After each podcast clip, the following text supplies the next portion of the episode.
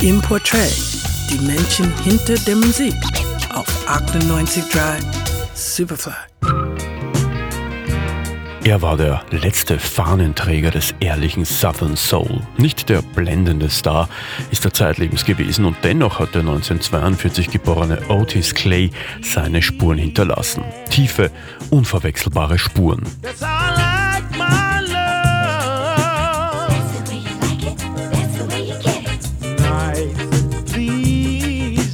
Der Gospel ist es, der Otis Clay durch seine Kindheit führt, seine erste musikalische Obsession. Verschiedenen lokalen Gospelchören in Indiana gehört er bereits als Kind an. 1957, also mit 15, zieht er nach Chicago. Dort unterschreibt er auch seinen ersten Vertrag und nimmt für das Label Wonderful Records einige Platten auf. 1967 dann der erste kleinere Hit, That's How It Is. Please, somebody take your hand Kurze Zeit darauf geht das Label pleite. Sein Vertrag wird von Atlantic Records gekauft. Das Sublabel Cotillion eröffnet mit einer Version von Otis Clays She's About a Mover. 1971 wechselt Clay erneut und zwar zu High Records. Dort kann er endlich sein ganzes Können ausspielen. Mit Trying to Live My Life Without You hat er seinen ersten echten Hit.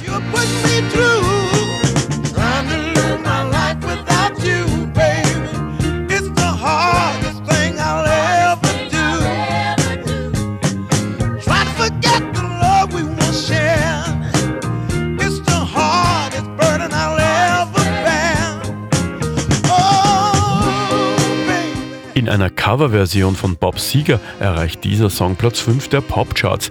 Otis Clay war nie in der ersten Reihe, nutzte das aber für seine Freiheiten komplett aus.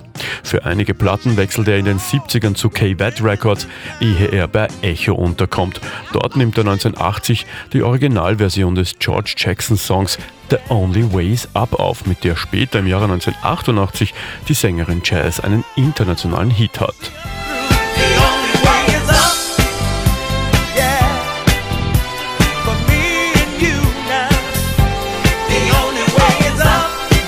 Otis Clays Musik ist elegant und die Wurzeln des Gospels hat er nie abgelegt. Gerade hat er sich auf eine Europatour vorbereitet. Am 8. Jänner ist der sozial engagierte Sänger an einem Herzinfarkt gestorben. Gerald Krafnitschek, 98.3 Superfly.